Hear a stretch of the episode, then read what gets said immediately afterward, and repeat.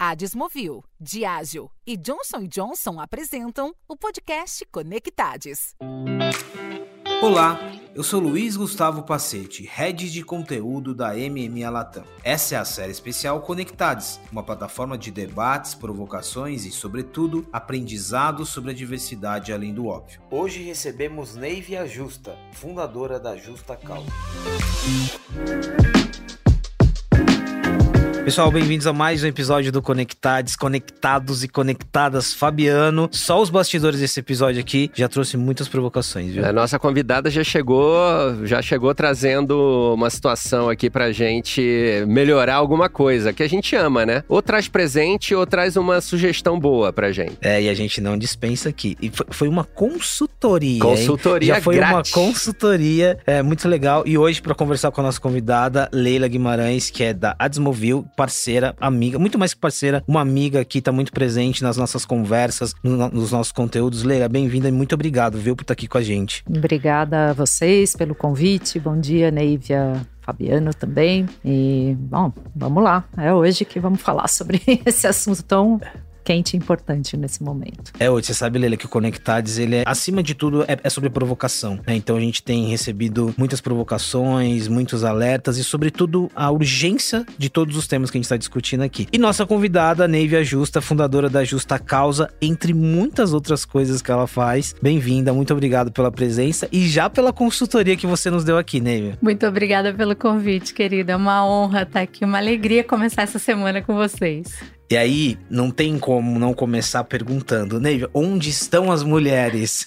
Hashtag onde estão as mulheres? Boa! Nós estamos em todos os lugares. Qual é a questão? Nós não somos visíveis ainda na medida, na proporção que nós deveríamos ser, pensando do ponto de vista de representatividade. É, eu sempre digo, se nós somos quase 52% da população brasileira, estamos em maioria, tanto nos cursos de graduação quanto de pós-graduação nas universidades, por que, que nós não estamos visíveis nos lugares de poder? Essa é a grande questão. Então, eu, eu brinco que eu comecei o Onde Estão as Mulheres lá em 2016 por um incômodo pessoal. E eu achava que era só meu o incômodo.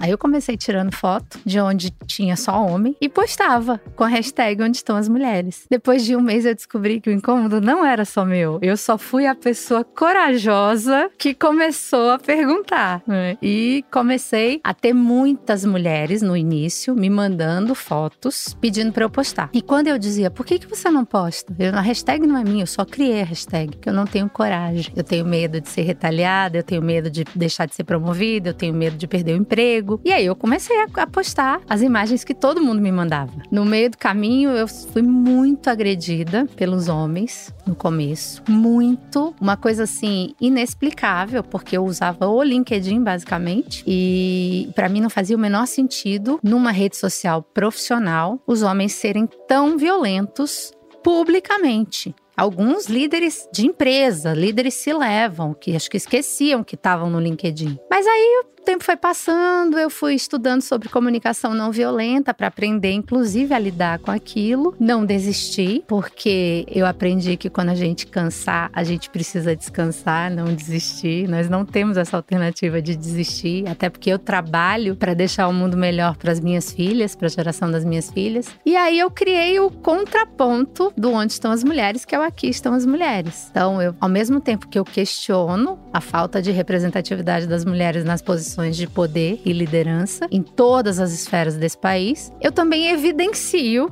já que nós somos invisíveis, eu evidencio as mulheres protagonizando histórias de sucesso. Então, também todos os dias eu posto uma imagem, uma matéria ou comento em algum post de alguma mulher ocupando espaços de poder e liderança ou protagonizando uma história de sucesso com a hashtag Aqui estão as mulheres e digo, fulana de tal nos representa. E aí aconteceu uma coisa muito curiosa quando eu criei o Aqui estão as mulheres, que explica muito do ambiente machista que a gente vive. O machismo, eu sempre digo que ele é danoso para todas as pessoas, de maneiras diferentes. Mas o machismo ele, ele trabalha para nos separar nós mulheres. Porque desde pequenininha a gente é estimulada a competir entre nós para quê? Pela atenção do príncipe. Nós ainda somos criadas para casar, para competir pela atenção do príncipe. E quando eu comecei a postar o Aqui Estão as Mulheres, a minha curadoria ela é muito intuitiva. Eu gosto da história, eu posto. Se eu conheci a mulher ou não. As mulheres que não me conheciam começaram a desconfiar de mim. Elas me escreviam no privado perguntando o que, que eu queria em troca. E eu demorei um tempo para entender de onde vinha aquela pergunta. E eu falei: não quero nada em troca, eu quero que a sua história se torne visível. Porque se você chegou lá, isso abre espaço para todas as outras mulheres. E a conquista de uma mulher é a conquista de todas todas nós. E aí, resumindo, hoje o Aqui Estão as Mulheres se tornou quase que um selo, né, um prêmio. As mulheres ficam eufóricas quando eu vou lá e comento. E o Onde Estão as Mulheres se tornou revolucionário, porque agora eu tenho homens muitos homens que me mandam no privado fotos, inclusive de reuniões internas das empresas deles, onde só tem homem, e eles ficam muito incomodados. E aí eles me mandam e falam: posta pra mim, só não revela a fonte. Eu falo: gente, eu sou jornalista, eu jamais vou revelar a fonte.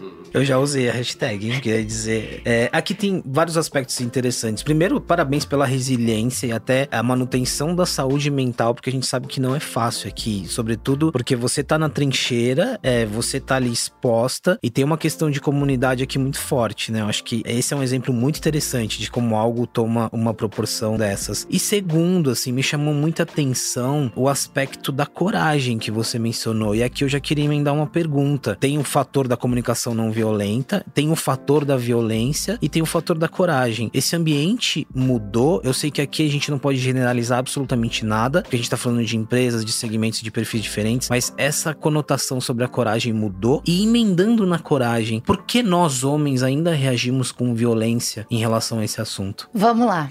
Eu diria para você que a o aspecto da coragem individual, ele não mudou. O que a gente tem feito, a gente tem se fortalecido como grupo. E então você vê mulheres do varejo, mulheres do mobiliário, mulheres do Brasil. Como bloco, a gente consegue ir juntas e a gente se protege. Assim, o que o trabalho que eu faço hoje, continuo fazendo desde 2016, ainda é um trabalho muito solitário, porque de fato o ambiente ainda é muito hostil para mulheres executivas que levantam a mão e evidenciam os problemas publicamente a gente vê, se você olhar para a política, a gente vê o nível, o índice de violência de gênero que as mulheres na política sofrem, continuam sofrendo e vão sofrer muito ainda nessa eleição. Eu sempre digo, quantas mulheres executivas você conhece que fazem o que eu faço? Quando eu faço essa pergunta, a resposta que aparece é: "Ah, mas a Luísa Helena faz". Eu falo: "A Luísa Helena é dona, é presidente do conselho da empresa dela, ela pode falar o que ela quiser". Procura uma mulher executiva que se posicione posicione de uma maneira combativa, de fato, para evidenciar. Muitas vezes vai de uma maneira mais suave, vai de uma maneira mais corporativa, fala dos temas que ela representa, ela não puxa essa bandeira porque o ambiente não permite. Eu sei exatamente todas as portas que eu fechei para mim porque eu tive essa postura. Ganhei prêmio, me tornei top voice do LinkedIn, uma das primeiras mulheres top voice lá em 2018, mas eu sei também o quanto as empresas dizem que querem uma pessoa com o meu perfil só no discurso, porque na prática elas não querem uma pessoa com essa coragem, essa capacidade de mobilização. Então, não mudou do ponto de vista de coragem. Por que, que os homens ainda reagem de uma maneira tão violenta? Eu diria para você, Pacete, que os homens estão muito acuados. Por quê? Porque a gente começou o movimento muito apontando o dedo, muito encurralando de fato. E eu venho fazendo também de novo, né, um movimento de trazer os homens para a conversa. Há muito tempo eu faço esse movimento. Eu faço mentoria para homens. Eu tenho o Líder com Neiva, que é um programa que tem igualdade de gênero toda semana. Então eu converso toda semana com um líder C-level, ou membro de conselho, ou empreendedor, para conversar sobre esses temas. Eu, eu, mantenho esse canal aberto, porque a gente precisa, tá, tem sempre uma discussão, né? Ah, mas o, conhecimento está público. A gente não tem que ficar puxando pela mão, passando a mão na cabeça, mas a gente tem que acolher. Acolher é tudo muito novo. A gente avançou muito na agenda da igualdade de gênero nos últimos 50 anos, 60 anos. Sabe que até 60 anos, literalmente, até 1960 1962, nós mulheres casadas precisávamos da autorização do nosso marido para trabalhar, para ter conta em banco, para viajar. Então é muito recente. Então a gente avançou muito e os homens ficaram deitados em berço esplêndido. Por quê? Porque não tinham nem a consciência. Tava certo. Eu sempre digo, quando eu entrei no mercado de trabalho há 30 anos, eu tive que aprender a dar certo naquele contexto. E eu levei 45 anos de vida para entender que não era normal não ter uma mulher CEO, que não era normal não ter mulher no conselho, que não era normal eu nunca ter tido uma presidente. Mas até os meus 45 anos, hoje eu tô com 53, eu nem enxergava isso, nem enxergava. Então eu acho que os homens estão começando a despertar e muitas vezes eles entram em pânico. Eu, eu recebo muita ligação de vice-presidente, presidente de empresa, que são os, os, meus entrevistados, meus amigos, dizendo: pelo amor de Deus, me ajuda. Eu não sei mais existir nesse mundo, eu não sei mais me comunicar nesse mundo. Me ajuda a reaprender. E esses são os que mais transformam a realidade onde eles estão inseridos. Engraçado porque a mudança do medo, né? O medo mudou de lado. Sim. Na, no que você está contando aqui pra gente. E eu acho super interessante essa tua colocação, porque alguns anos atrás a gente estava falando aqui nos bastidores, você veio num evento nosso, você puxou a nossa orelha. Hoje em dia, a gente tá na banca aqui com 50% e no estúdio a gente tá em minoria, eu e você, Pacete. Estamos em minoria com quatro moças e dois moços aqui, né? Mas assim, eu tenho uma pergunta bem assertiva para te fazer, Niva. Quanto tempo você acha que a gente tá longe do movimento ideal, sabe? Aquele movimento que saiu da inércia, a gente tá fazendo um esforço muito grande e vai chegar no momento que você não vai mais precisar fazer o esforço, que a coisa vai naturalmente naturalmente. Você acha que a gente ainda está muito longe desse momento? Infelizmente, sim. Eu digo que eu não, eu, eu não acredito que eu vou viver para ver isso acontecer. Por isso que eu comecei a fazer tudo que estava ao meu alcance para ver se pelo menos as minhas filhas encontram essa realidade. Se você olhar os dados de todas as pesquisas ou que o World Economic Forum divulga todos os anos, vai levar 100 anos. E por que que vai levar 100 anos? Porque a gente precisa de uma mudança. Eu acredito que as coisas vão acontecer de maneira mais acelerada pela iniciativa privada. Eu acho que a gente tem um poder como iniciativa privada e uma responsabilidade como líderes que a gente precisa colocar em ação. Eu sempre digo, a gente precisa transformar discurso em prática e intenção em ação. E a gente começa de uma maneira muito soft, muito fluff, muito leve. Eu, como sempre, é, nos últimos quatro anos, eu venho fazendo projetos com empresas de inclusão e diversidade de fato. Não adianta você criar um grupo de afinidade e achar que você resolveu o problema. Não é assim. Tem que começar começar dizendo, ok, o que, que inclusão e diversidade significa no meu negócio? Qual é o papel estratégico disso aqui? É isso que vai garantir a minha sustentabilidade no futuro? Então, como é que eu vou planejar isso? E primeiro, vamos olhar para minha empresa e vamos fazer um, um, um censo, vamos fazer um diagnóstico, porque as empresas começaram pelo fim, começaram pelo grupo de diálogo, grupo de afinidade. Aí cria um grupo de afinidade voluntário, veja só, voluntário que a pessoa faz quando sobra tempo, ou ela faz se ela for muito ativista, ela arruma tempo, mas que não impacta a liderança, só que no discurso fica lindo. Ah, não, tem um grupo de afinidade de mulheres que faz uns eventos incríveis. Gente, evento não transforma a realidade, né? Então, o que que transforma a realidade? É a transformação cultural da empresa, é a prática. E aí você tem que passar por uma série de coisas. E a prática leva tempo também. A prática né? leva tempo se a alta liderança não comprar, se a alta liderança liderança Tem não que engajar. botar KPI no bônus. Acabou, resolveu o problema. Exatamente. Tem duas coisas que mudam a realidade. Você ter meta clara, com impacto no bônus da alta liderança. Né? Eu vi isso acontecer em algumas empresas. E você tem um outro benefício que transforma a realidade muito rapidamente. Sabe qual é? Licença parental para todas as pessoas e todas as configurações de família. Igual. Não é você dar seis meses para mulher e 20 dias para o homem. Não. É homem e mulher e qualquer que seja orientação sexual ter seis meses de licença parental. Porque, infelizmente, o ápice da desigualdade de gênero nas empresas ainda é a maternidade. O que é bizarro. É a coisa mais ilógica que você pode pensar. Pensa só, a gente só tá aqui por causa de uma mulher. A gente só tá nesse mundo porque a nossa mãe doou o corpo dela para ser a nossa primeira casa. Mas parece que quando a gente se torna humano de negócio, a gente esquece disso. E a gente continua penalizando as mulheres que resolvem ser mães. E mulher tem relógio biológico, gente. Se vocês fizerem, eu posso mandar depois os dados para vocês, mas se vocês fizerem uma análise, a carreira dos homens decola entre os 30 e os 40, das mulheres ou elas são expulsas do mercado quando elas são mães. 50% das mulheres que retornam da licença maternidade são demitidas em até dois anos nesse país. 50%. E aí elas vão para o empreendedorismo de sobrevivência, não é para startup. Em 2020, de todos os milhões de reais que foram investidos em startups no Brasil, só 0,04% foi investido em startup fundado por mulher. Então as mulheres vão fazer bolo, bolo de caneca, vão abrir salão de beleza, elas vão fazer coisas pequenas. Por quê? Porque elas são expulsas do mercado. Então a gente expulsa as mulheres, a carreira delas. Ou ela fica estagnada, porque aí vem o viés de gênero. Um homem, quando é pai, o que, que a gente diz? Nossa, agora vai ficar muito mais responsável. Virou pai de família. Uma mulher, quando é mãe, o que, que a gente diz? Ah, agora ela não vai mais priorizar a carreira. Porque agora a prioridade dela são os filhos. Então a gente tem muito trabalho pela frente.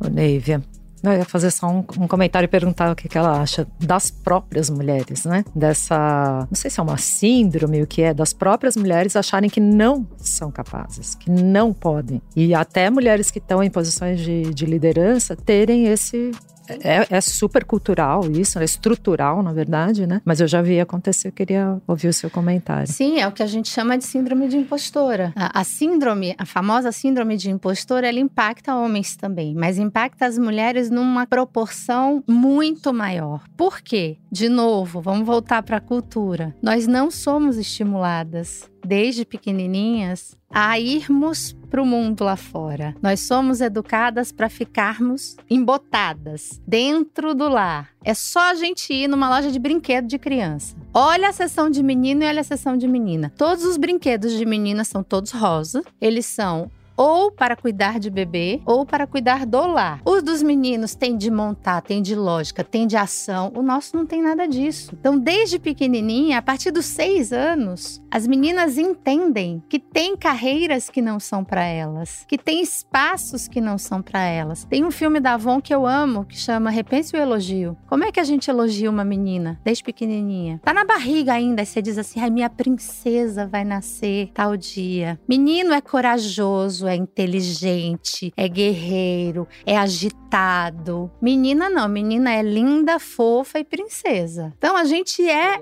é estereotipada e a gente é projetada para ocupar uma posição de bastidor, uma posição de cuidadora, uma posição que não vai para o palco. Os homens, ao contrário, eles são jogados no mundo. Os meninos são jogados no mundo. Então, quando a gente vai para o mercado de trabalho, e isso também é dado, uma mulher se ela tiver 99% das atribuições, das habilidades pedidas numa posição, ela ainda acha que ela não é capaz porque falta 1%. O homem, se tiver 60%, ele já se candidata. Não tem o menor problema de dizer, tô pronto. E aí tem mulheres que furam esse bloqueio. Eu, eu de descobri depois de muito tempo que eu tinha muito esse comportamento atribuído aos homens, porque eu fui criada por um pai que me botou no mundo. Se você vai ser igual a mim, vou te criar para ser igual a mim. E eu convivi na minha infância só com homens, né? Tinha tios, tinha um avô, tinha primos, eu não tinha referência feminina forte perto de mim, só de homens. Mas isso acontece e acontece muito. E a gente tem que trabalhar muito as mulheres para elas se fortalecerem e terem essa coragem. Porque isso é coragem. No fim do dia é coragem. Quando eu olho para minha carreira, por exemplo, eu lembro que eu nunca estive pronta para nenhuma posição que eu assumi. Mas isso não me impediu de dizer, aceito. Mas eu vou aprender, gente. Eu tenho capacidade de aprender, eu vou aprender. Vambora. Mas isso acontece muito. Neiva, você mencionou a Avon e aí na condição também da profissional de comunicação que você é, qual que é o papel da publicidade aqui? Né? A gente tem, tem vários outros elementos que tentam trabalhar com desconstrução de estereótipos e o próprio entretenimento, né? Eu tô lembrando muito aqui de Barbie, tô lembrando de Marvel e outros aspectos, mas especificamente no caso da publicidade. Primeiro, o impacto que a publicidade tem aqui nessa discussão e, de certa forma, o quanto a gente evoluiu também nesse trabalho. A gente acompanha aqui, né, como uma uma, entidade de marketing, o quanto esse assunto é muito presente também na agenda. Então, qual que é esse impacto e essa responsabilidade? Eu acho que o impacto é enorme desde que ele tenha respaldo na realidade. Ah, então, por exemplo, quando eu vejo as campanhas da Avon, voltando para Avon, eu acredito no que está sendo dito. E por que, que eu acredito no que está sendo dito? Porque eu conheço o trabalho liderado pelo CEO da Avon. Daniel Silveira é um líder ativista, de fato. Então eu sei exatamente que o que está sendo dito ali é o que as pessoas estão vivendo dentro da Avon. E isso muda muito muda tudo. Então, semana passada eu entrevistei o Javier Constante, que é o CEO da Down. Javier é um homem gay, casado há 33 anos e que contou a história dele inteira lá. Eu sei que o trabalho que a Dow está fazendo é um trabalho legítimo. Então, tudo que a DAO vier contar publicamente, seja na sua comunicação corporativa, seja na sua publicidade, tem respaldo na realidade. O complicado disso é quando você faz só ou black wash, ou diversity wash, ou gender wash. Que aí você está colocando uma imagem que não condiz com a realidade. Você está trazendo elementos para ficar legal e quando você vai atrás, aquilo ali é totalmente furado. Então acho que cada vez mais eu de verdade, como comunicadora, eu espero que as empresas reflitam na sua comunicação, na sua publicidade, o que elas estão trazendo de dentro de casa, das suas práticas. E ao fazer isso, elas vão influenciar o mercado, elas vão influenciar as outras empresas, elas vão puxar essa construção que a gente está devendo. E está devendo muito. Então, eu lembro quando eu trabalhei na Natura, lá em 98 até 2004, Natura foi a primeira empresa a usar mulheres reais antes de Dove, usar mulheres reais nas campanhas de Cronos. Não eram modelos, eram mulheres de 50, 60, 70 anos. Dava um trabalho enorme fazer aquele casting. Só que a gente trazia a verdade que a gente vivia do que a gente acreditava lá dentro. Da mesma maneira quando a gente lançou Natura Ecos, que a gente ia para a Amazônia para entender como funcionava aquilo ali e para garantir que todo o processo de produção de Natura Ecos ia ser garantindo a biodiversidade brasileira, que a floresta ia ficar de pé e que a gente fazia parte daquilo. Então a gente precisa refletir na nossa publicidade a nossa verdade. Mas eu ainda vejo muito diversity wash acontecendo. Eu já volto aqui para trazer SG, mas deixa só complementar aqui, Lela, contigo, é, o olhar da publicidade, até porque vocês já trouxeram pra gente em, em vários dos nossos eventos é, discussões interessantes sobre o assunto próprio games e e, o, o, feminino no game, né? Como que você enxerga essa discussão? E aí já olhando numa perspectiva de parceira, mas também numa perspectiva de quem tá imerso nesse universo, né, da publicidade, da comunicação, o quanto, é, qual a proporção que esse tema tem? É, como você disse no início, né, o mercado publicitário, eu tô nele há mais de 20 anos e eu tava lendo um pouquinho do que a Neivia né, publica por aí, eu me coloquei um pouquinho no, no, lugar dela de, de ter sido totalmente inconsciente né? Eu só fui tomar consciência dessa questão mais recentemente, porque no mercado publicitário eu nunca me senti discriminada, nunca me perguntaram qual era a minha idade, eu sou uma pessoa mais velha, né? Então quando eu entrei na publicidade, eu fiz uma primeira faculdade, trabalhei nela e depois fui fazer marketing. Então eu, eu brinco que eu tô 10 anos atrasada e eu me sinto 10 anos atrasada. Mas ninguém nunca me perguntou minha idade, muito menos fui discriminada por ser mulher. Então eu acho que na, na publicidade existe um razoável equilíbrio. A gente não vê isso nas posições master de liderança, com algumas exceções. Você tem sim presidentes de agências hoje mulheres, mas numa proporção menor. No entanto, em áreas de criação, áreas de atendimento ou até em mídia, em veículos, a gente vê sim uma, um equilíbrio bastante razoável. Ainda não é reflexo, né, da divisão, não é meio a meio de jeito nenhum, mas é muito mais, eu entendo que é muito mais do que em, outras, em outros segmentos, ou mesmo na, no corporativo, né? nas, nas indústrias, nas empresas. Eu quero só fazer um comentário. Eu te diria que a gente tem uma certa representatividade, o equilíbrio está longe. Vou dar um exemplo.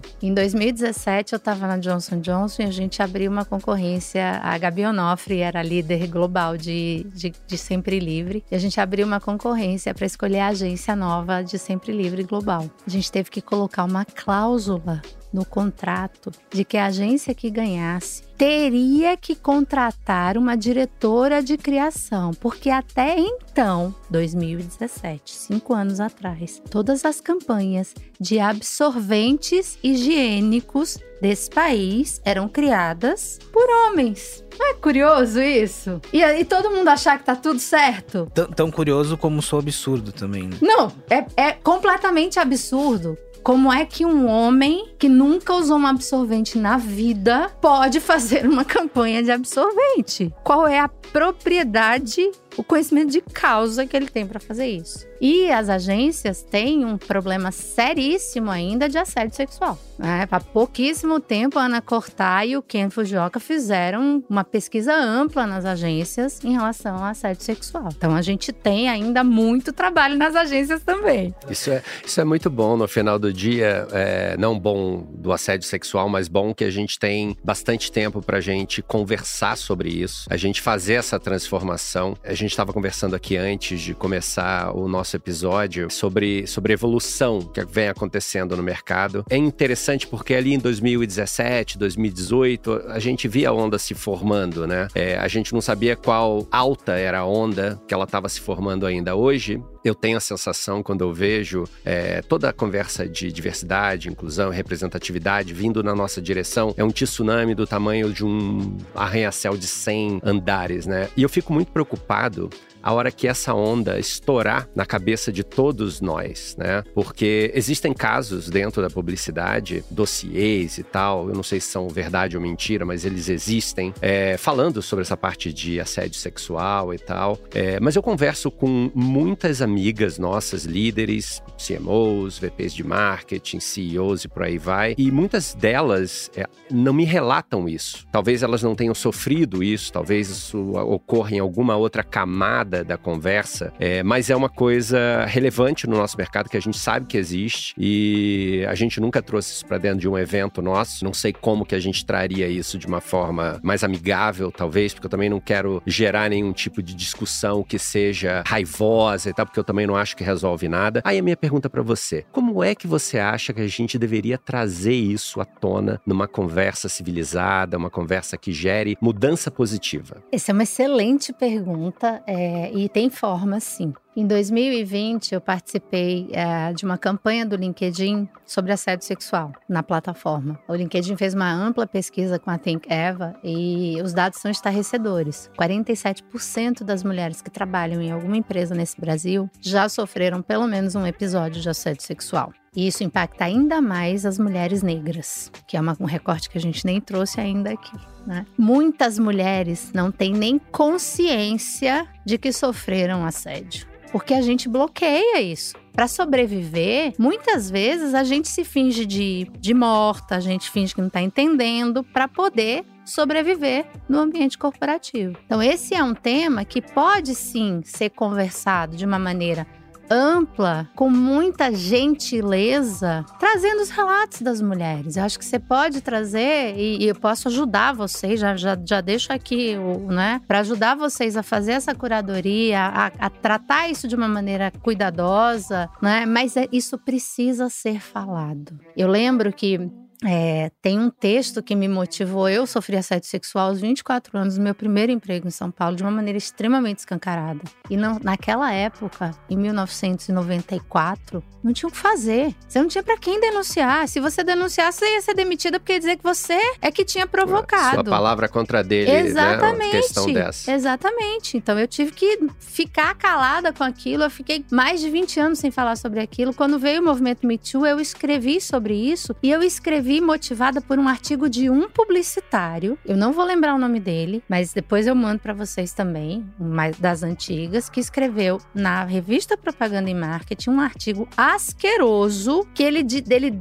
descrevia como ele era fixado por uma estagiária dele. Ele descrevia as coxas da estagiária e ele ainda dizia que ele tinha pedido para ela deixar de ser estagiária dela e que ele, e ela tinha casado com um amigo dele. Era uma coisa tão do além. Foi 94, outro dia, né? Pois é. Pois é. Não, esse, esse artigo foi publicado no movimento Me Too, 2016.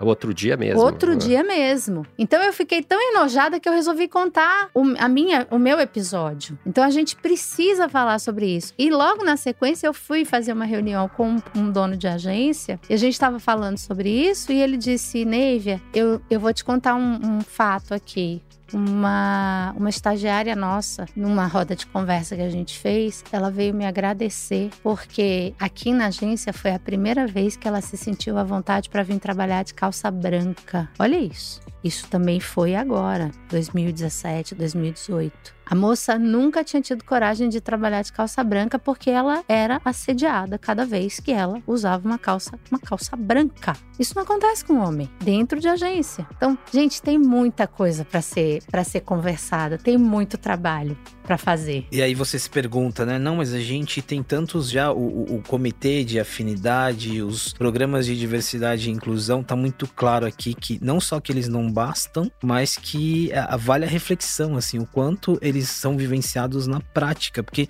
de novo, a gente tá falando de comportamentos, de comportamento, mudança de cultura. Neiva, é, você até adiantou um pouco, essa seria uma outra pergunta, dos recortes aqui, né? Até agora a gente falou de equidade de gênero. De, quando a gente olha pro, pro aspecto a gente mulheres brancas e a gente adiciona mulheres negras, mulheres trans, periféricas, indígenas e aí várias perspectivas. O quanto a gente adiciona de complexidade agora essa conversa? O quanto a gente adiciona aqui em novos desafios quando a gente começa a olhar por, por recortes? Pacete, eu venho, eu venho falando disso nos últimos dois anos eh, que é a conversa da interseccionalidade, né? E eu venho muito no pé das mulheres brancas como eu, brancas, privilegiadas, porque eu digo, gente, a gente está fazendo o que os homens fizeram. Os homens ocuparam todos os espaços de poder, só os homens brancos, héteros, cis, sem deficiência. Quando a gente olha para as mulheres que hoje ocupam as posições de poder, as, as mulheres que estão em conselho, elas são todas brancas, hétero, cis, sem deficiência. A gente não pode fazer isso. Quando alguma mulher, eu recebo muito também, né, orgulhosíssima, me manda uma mensagem ou me marca num post. Aqui estão as mulheres. Eu olho, só tem mulher branca no palco. Aí eu falo, gente, eu não vou repostar isso. Aí quem organizou isso? E aí eu vou e falo com a organizadora, eu falo, você precisa trazer diversidade pro seu painel. Não pode. Não pode só ter mulher branca. Eu já cedi muitas vezes uma posição, um convite que me foi feito para participar de um painel só com mulheres, porque só tinha mulher branca. E eu dizia, não, não, eu vou,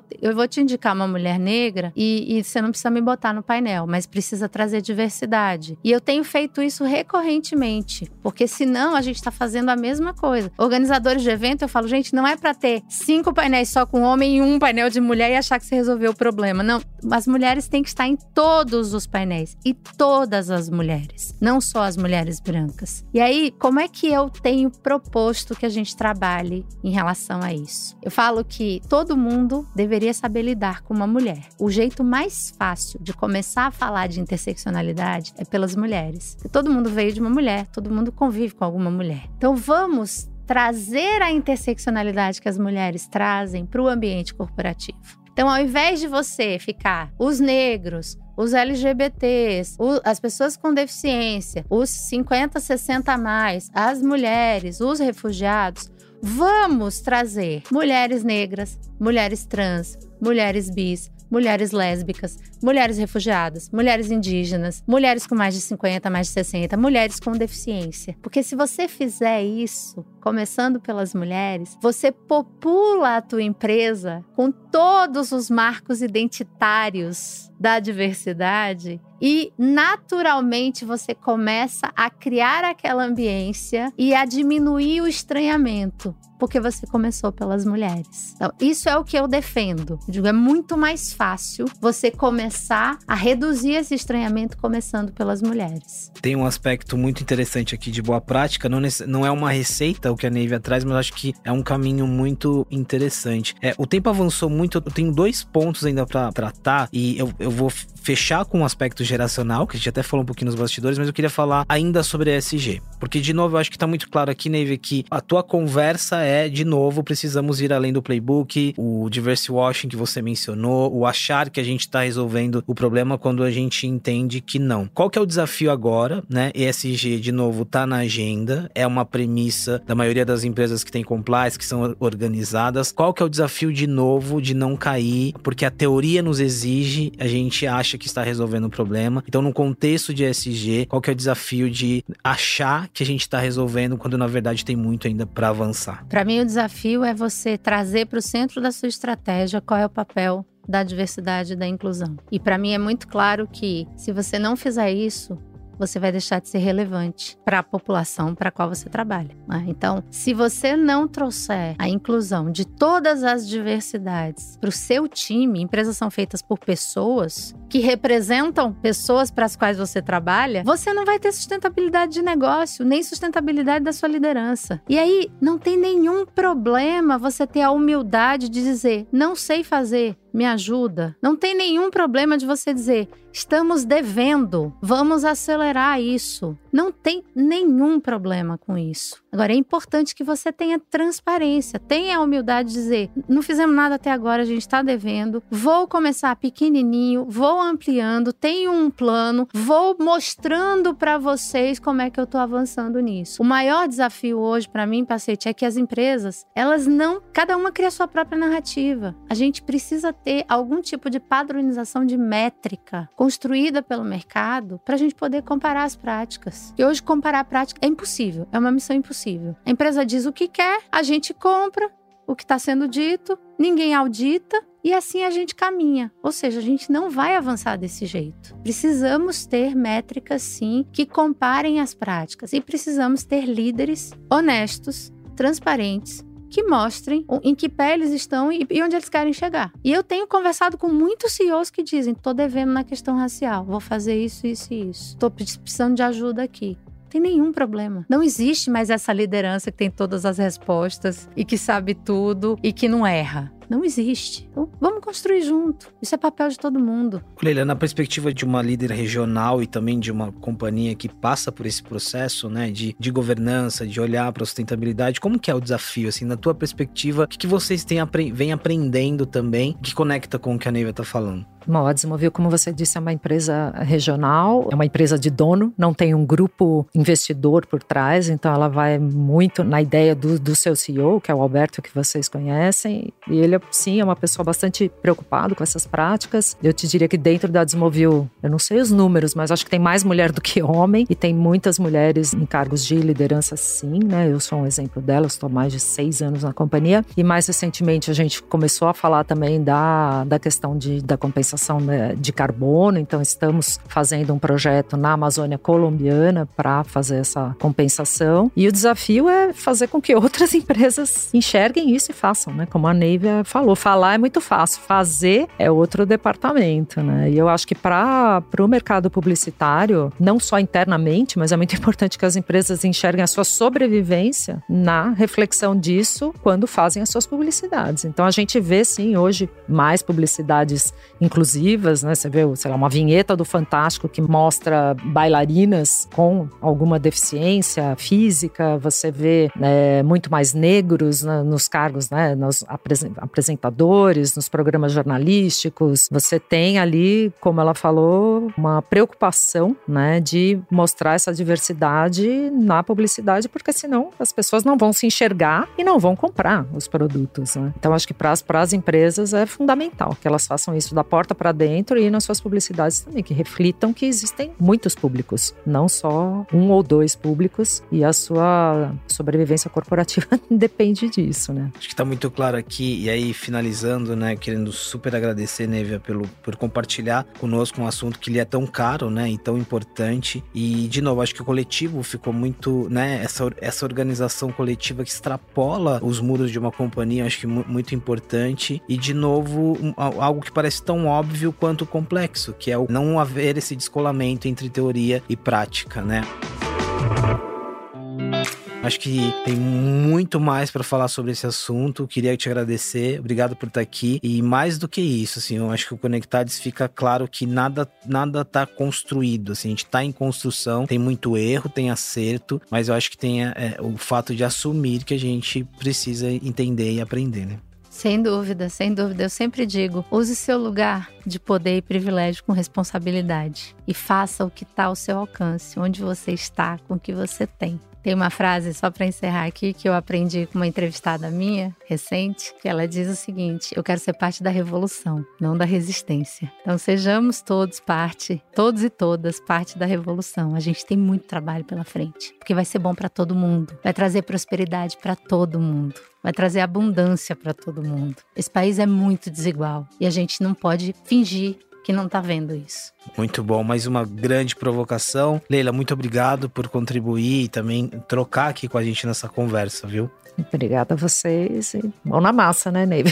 É isso. Mão na massa. Fabiano, temos mais um episódio, literalmente mão na massa. Assim, um temos o, bem... um episódio e ideia aqui para mais uns quatro, né? É. A Neiva vai trazer uns CEOs aqui pra gente bater um pouquinho neles aqui no nosso microfone, que eu acho que isso pode ser uma coisa interessante da gente fazer junto, hein? Sim, sim. Contem comigo. Muito bom. Pessoal, muito obrigado pela presença em mais um episódio do Conectados. Você que já é um ouvinte frequente, você que chegou agora agora. Tem toda uma série para maratonar com outros assuntos relacionados aqui. Muito obrigado e a gente se encontra no próximo episódio. Esse podcast foi produzido e editado nos estúdios da Audio Edge.